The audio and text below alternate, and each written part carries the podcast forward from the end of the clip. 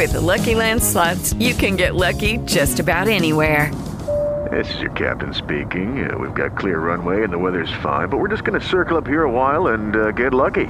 No, no, nothing like that. It's just these cash prizes add up quick. So I suggest you sit back, keep your tray table upright, and start getting lucky. Play for free at LuckyLandSlots.com. Are you feeling lucky? No purchase necessary. Void where prohibited by law. 18 plus terms and conditions apply. See website for details. A ameaça está no ar. Viaja em partículas invisíveis e é capaz de se espalhar pelo ambiente. Mas quando se usa máscara, veja só como o perigo diminui. Esses países sugerem o uso das máscaras médicas N95, aquelas que são usadas em hospitais por profissionais principalmente em lugares fechados e no transporte público. E não adianta deixar o nariz de fora. É como não usar nada. Nós já estamos acostumados à ideia de usar máscaras quando saímos de casa durante a pandemia. Aliás, deveríamos estar mais, né? Porque ainda tem quem resista à ideia de utilizar o simples e importante equipamento.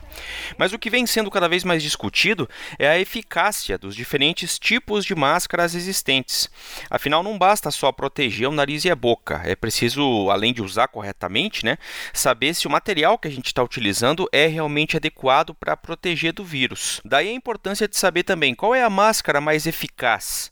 Dá para usar sem problema as chamadas máscaras caseiras feitas de tecido? Ou é melhor, neste momento de agravamento até da pandemia, investir mais naquelas máscaras com especificações como as PFF2? Eu sou o Márcio Miranda e aqui nesse episódio do podcast 15 Minutos, a ideia é ajudar você a saber qual é a melhor máscara para sua proteção.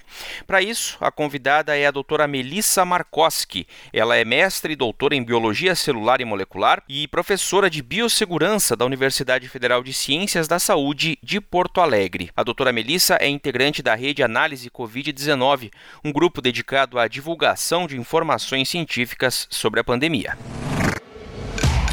Bom, para a gente começar, é, e é até uma situação curiosa, né? Por mais que a gente esteja aí há um ano já na pandemia, ainda há quem tenha resistência por diferentes motivos à utilização das máscaras, né? E aí eu queria começar perguntando exatamente o quanto a máscara é importante para proteger é, de uma eventual contaminação com o vírus, hein, doutora? Quer dizer, a gente depois de tanto tempo já descobriu muita coisa e eu queria saber como que a senhora definiria a importância da máscara mesmo para uh, eh, utilização nesse período da pandemia, hein? Então, a máscara, ela é primordial, ela é hoje item indispensável. Algumas pessoas discutem assim, ah, mas a máscara que é mais protetiva, que é menos protetiva. Eu já, eu já digo assim, ó, toda máscara é protetiva, só que ela precisa ser bem utilizada, que é o que nós não viemos fazendo durante esse tempo todo. A gente utiliza a máscara, mas na minha visão ainda com um pouco de, ah, vamos dizer assim, um certo desleixo. O que, é exatamente esse desleixo que, que a senhora disse? É mais um sentido de que a gente precisa entender que o ar ele tem que preferencialmente passar pela frente da máscara, que é a nossa barreira, ou que é a nossa unidade filtrante quando estamos falando das máscaras profissionais. Quando a uhum. gente tem alguma folga, por exemplo, deixar a máscara é, na ponta do nariz, ou o nariz de fora, baixar a máscara no queixo, é, a gente deixa fazer essa troca, né? Nós permitimos fazer essa troca de ar que não é interessante porque o ar externo está entrando no nosso corpo trazendo essas gotículas com as partículas virais. E eu acho que desde o início as pessoas não têm se atentado muito para essa questão. Usam a máscara mais no sentido de uma obrigatoriedade, claro que não todos, né, algumas pessoas, uhum. mas que isso acaba comprometendo o todo. Quer dizer, se for para usar máscara no queixo ou para tirar na hora que, por exemplo, vai falar no telefone, que é uma coisa que algumas pessoas fazem e estão num lugar que tem mais pessoas em volta, eh, não adianta, né? Basicamente é isso. Não adianta, exatamente. A gente vê, por exemplo, assim, a pessoa às vezes quer se fazer entender melhor e aí tira a máscara na hora de falar Uhum. Ou então, enfim, né, por N motivos, ou ela está se sentindo é, desconfortável com a máscara, então ela baixa a máscara num local onde ela sai na rua e quando ela vai entrar em algum estabelecimento onde o uso é obrigatório, ela puxa a máscara entrando no nariz. Esse movimento da gente levar a mão até a frente da máscara, que, onde a gente toca, então essa área é contaminada, e depois possivelmente coça um olho, coça o nariz, toca em bens pessoais, isso já é bastante negativo com relação a esse uso apropriado da máscara. Queria focar um pouco a conversa aqui também, é, doutora Melissa, sobre essa questão dos tipos e eficiência das máscaras, né? Primeiro, para quem está nos ouvindo, se usada corretamente, a máscara de pano, a máscara caseira, que ficou, obviamente, a mais é, popular, vamos dizer assim, desde que é, passou-se a utilizar mais as máscaras, elas são eficientes, podem ser utilizadas? Como é que é essa questão da, da máscara caseira, hein, doutora? Então, vamos lá, né? A máscara, a gente precisa entender que assim, ó, ela funciona como uma barreira. Isso é o primeiro ponto. O segundo ponto é que ela não foi pensada é, inicialmente para que toda a população utilizasse, né? Então nós tínhamos lá a máscara ou respirador como equipamento de proteção individual para os profissionais de saúde, que são pessoas acostumadas ali com o manuseio da máscara, em utilizar a máscara corretamente, que tem treinamento para isso, e de uma hora para outra, opa, todo mundo tem que usar máscara né? Então, como assim? E aí as pessoas acabam ah, acabaram ficando com essa dúvida, ah, mas como usar a máscara corretamente? Ah, tá, enfim, tá protegendo, não tá protegendo? Como é que devo usar? Qual máscara? Qual tipo? Qual modelo? Bom, na, a máscara, na sua função barreira, já tem alguns estudos mostrando que ela é eficiente em conter é, esses agregados aonde o vírus está presente, porque a gente precisa imaginar que o vírus ele não anda sozinho, ele é muito pequenininho, fato, a gente não enxerga ele, mas ele não anda sozinho por aí, ele anda nesses agregados que nós expelimos com moco, com saliva, com outras gotículas, né, com, com outros é, itens biológicos, digamos assim, uhum. e que isso acaba sendo retido por essa barreira física que é a máscara. Então, se a máscara está adequadamente colocada no rosto, onde a gente não tem livre passagem de ar, onde o ar não vai escapar livremente até o nosso orifício nasal, a máscara vai cumprir seu papel de barreira. Claro que quanto melhor esse filtro, essa barreira é, mais potente ela é, mais nós vamos segurar essas partículas, que aí vem desses outros modelos que nós temos, que são as máscaras profissionais. Mas é, então essas de tecido, as, as de pano, enfim, se forem bem utilizadas, servem como barreira, vamos dizer assim. Com certeza, elas vão servir como uma barreira. Assim, ó, há estudos, né, com por exemplo, em algumas cidades é, na Europa, nos Estados Unidos, é, mostrando assim, ah, 200, 300 pessoas que utilizavam a máscara em determinada situação e que aquilo acabou diminuindo a transmiss transmissibilidade do SARS-CoV-2, ou seja, a contaminação para que se desenvolvesse a Covid-19. Então, o que acontece? A máscara, se usada corretamente, funciona como uma barreira, mas a gente tem que entender que essa barreira ela tem limites, ou seja, ela precisa estar acompanhada de higienização de mãos, porque se a gente for levar a mão até o rosto, essa mão tem que estar muito limpa, e o distanciamento, porque não adianta também a gente colocar a barreira ali se nós estamos sofrendo, digamos assim, uma alta contaminação com essas partículas em determinados ambientes, porque aí não vai ter barreira que funcione, né? E eu não digo isso nem só para máscara de pano, mas também para as máscaras profissionais. Vamos focar um pouco agora nessa questão das máscaras profissionais, é, doutora Melissa. A gente vem ouvindo falar recentemente mais, né, sobre modelos é, como PFF2 e também N95. Queria começar perguntando assim: é, o fato desse agravamento da pandemia, a gente está vivendo no Brasil o pior momento da pandemia, um ano depois, é, em relação a variantes, enfim, tudo isso que está acontecendo. Esse agravamento da pandemia, ele, vamos dizer assim, é, torna mais recomendável ou exige, tem alguma relação com o tipo da máscara utilizada? Quer dizer, a gente passou a querer ou a pensar em utilizar máscaras mais profissionais por causa eh, desse agravamento? Tem alguma relação disso ou não? Eu acho que é um somatório, né? Porque nós temos assim, nós temos uma situação onde as pessoas não se cuidaram quanto deveriam, né? É por causa disso que eu falei até agora, não utilizavam a uhum. máscara bem ajustada, corretamente, mesmo a máscara de pano. Uma segunda questão são essas variantes mais transmissíveis, mais infectantes, né, que têm uma maior facilidade de entrar nas nossas células. Então, o pouquinho de partículas virais que entram no nosso corpo acabam conseguindo desenvolver a doença, é, digamos assim, com mais sintomas ou com maior gravidade, vamos colocar nesses termos.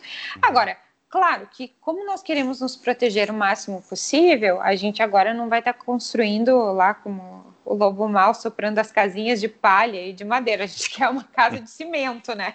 Então Sim. vamos tentar utilizar a máscara que seria então a mais protetiva.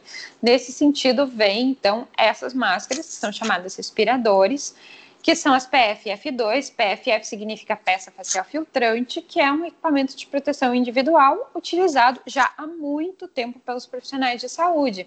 Então, a PFF2, que é a mesma N95, que é uma nomenclatura americana, ou muitas vezes até a KN95, que é uma nomenclatura chinesa, elas têm basicamente a mesma, as mesmas propriedades, são várias camadas de vários tipos de tecido, de tecidos com uma capacidade filtrante muito eficiente. Isso acaba fazendo com que as partículas virais elas fiquem retidas com mais eficiência ao se depositarem contra né, esse filtro que nós temos então no nosso rosto, né, na frente das nossas entradas ali. Tem uma questão muito importante, gente, porque as máscaras PFF2, né, que são profissionais, elas são certificadas então pelo Inmetro. Então, elas acompanham um número, esse número é o certificado de aprovação, que é um número que nos garante que essas máscaras foram testadas, validadas para serem utilizadas, então, uh, para esse uso profissional que a, a, população também pode utilizar, né? Então, essa é a principal questão.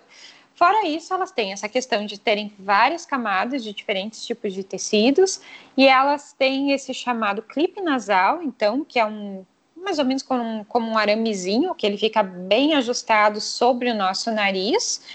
E as laterais, elas são reforçadas, então, para que essa máscara, uh, enfim, ela fique, faça com que ela, uh, ela fique muito vedada no nosso rosto e que não haja essa troca de ar sem que ela passe pelo filtro. E aí algumas pessoas até perguntam, ah, mas aquela máscara com aquela válvula, que parece um filtrinho, né? Hum. Aquela válvula é uma válvula exalatória, é uma válvula que ela não é recomendada, é o tipo de máscara que não é muito recomendada, porque se a pessoa tiver assintomática, se ela está ali, né, se contaminou com o SARS-CoV-2, com a Covid, e aí ela não sabe que tem o vírus, né, e ela utiliza essa máscara, ela pode exalar partículas contendo o vírus ali por aquela válvula. Então a gente não recomenda esse uso. Então, essas máscaras, para situações de risco, né? Se a pessoa tem que pegar um transporte público, se ela vai se expor a situações onde o risco de contrair a doença é maior, nós recomendamos sim que ela utilize uma máscara profissional. Mas como nós sabemos que não é toda a população que pode utilizar, a máscara cirúrgica, que é aquela máscara tripla camada que a gente vê os profissionais de saúde utilizando, uma máscara meio verdinha, meio azulzinha, também é bastante eficiente. Uma máscara de tecido de três camadas, cuja a camada intermediária, né, além de, de duas camadas de algodão, seja um tecido como, por exemplo, poliéster, também é bastante eficiente.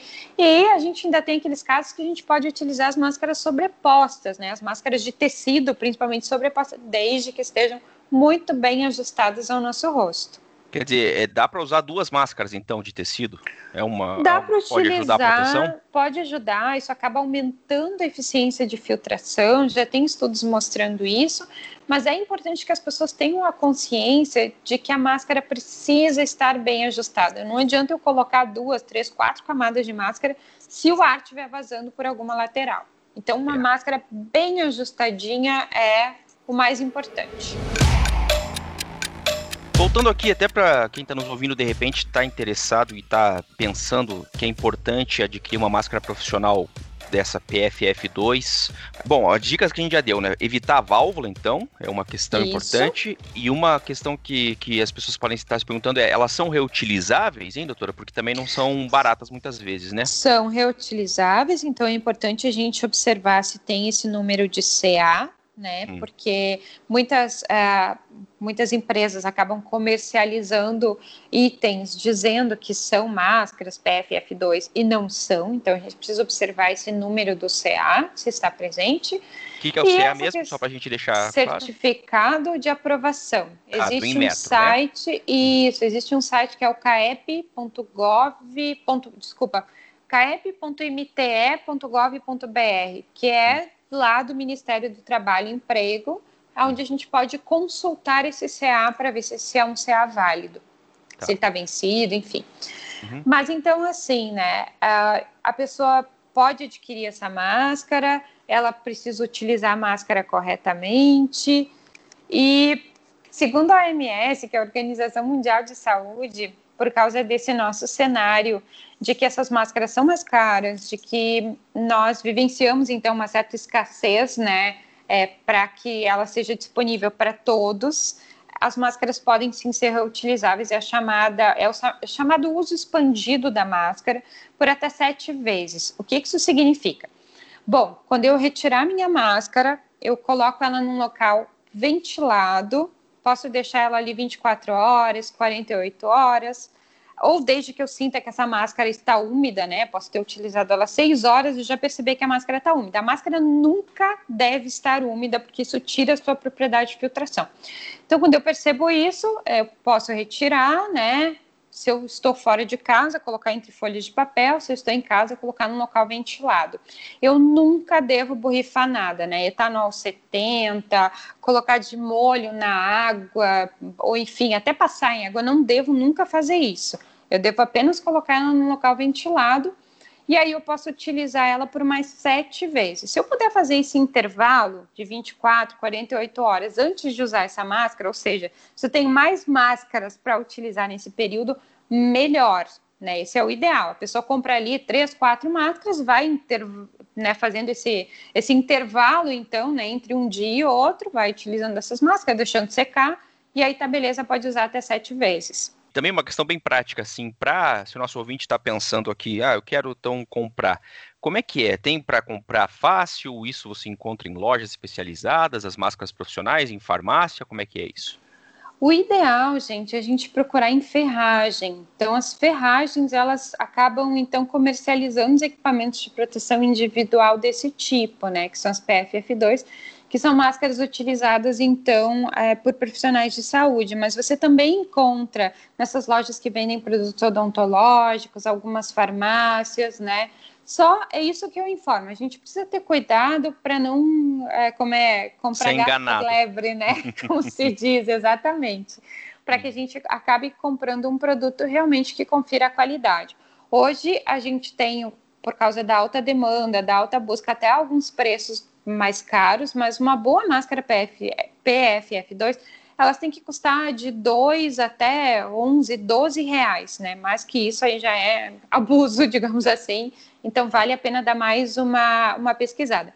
Tem vários sites na internet que acabam ajudando e fornecendo informações sobre os locais nas cidades é, que são bons para compra de determinadas marcas de máscaras que são consideradas bons modelos, então, é, de proteção. Para a gente fechar, então, é, pergunta meio direta, assim, doutora. Qual que é a máscara que é a melhor, então, para o ouvinte se proteger dessa fase da pandemia? Eu defendo que é aquela máscara mais bem ajustada ao rosto. Se a pessoa puder utilizar uma máscara profissional, ótimo. Se ela não tiver condições, ela só tem uma máscara de pano, uma máscara dupla camada, tripla camada de tecido, está valendo, desde que utilize a máscara corretamente, que coloque a máscara antes de sair de casa e não fique tocando nela, que tenha essa consciência de tipo assim, ah, não é porque eu tô ali na rua, no ambiente ao ar livre, que eu vou botar a mão e baixar a máscara no queixo. Não, botou a máscara em casa, com a mão higienizada, usa ela para tudo que precisa fazer, volta para casa e tira. Se vai trabalhar e precisa utilizar uma máscara mais protetiva, então utilize uma máscara profissional bem ajustada ao rosto e também só toque na máscara quando chegar em casa. E eu falo isso assim, porque, tipo, dá aquela coceirinha no nariz, né? Tipo, a pessoa, Sim. ai, que coisa, já isso me apertando. Mas é isso, gente. A máscara, ela tem que estar tá confortável o máximo possível, mas antes de tudo, ela precisa conferir segurança. Doutora Melissa Markoski, muito obrigado por participar aqui desse episódio do podcast 15 Minutos e até a próxima. De nada, fico à disposição. Muito obrigada. Ponto final nesse episódio do 15 Minutos, o podcast da redação da Gazeta do Povo. Durante o episódio de hoje, você ouviu alguns trechos de reportagens que foram veiculadas pela TV Bandeirantes e também pela CNN Brasil. O 15 Minutos conta com a participação da Maria Escrocaro e da Jennifer Ribeiro na produção. A montagem é do Leonardo Bestloff e a direção de conteúdo do Rodrigo Fernandes. Eu sou o Márcio Miranda e agradeço muito a sua companhia. Até mais!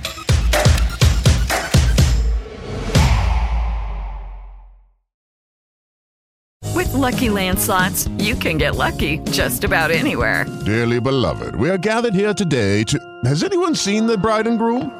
Sorry, sorry, we're here. We were getting lucky in the limo and we lost track of time.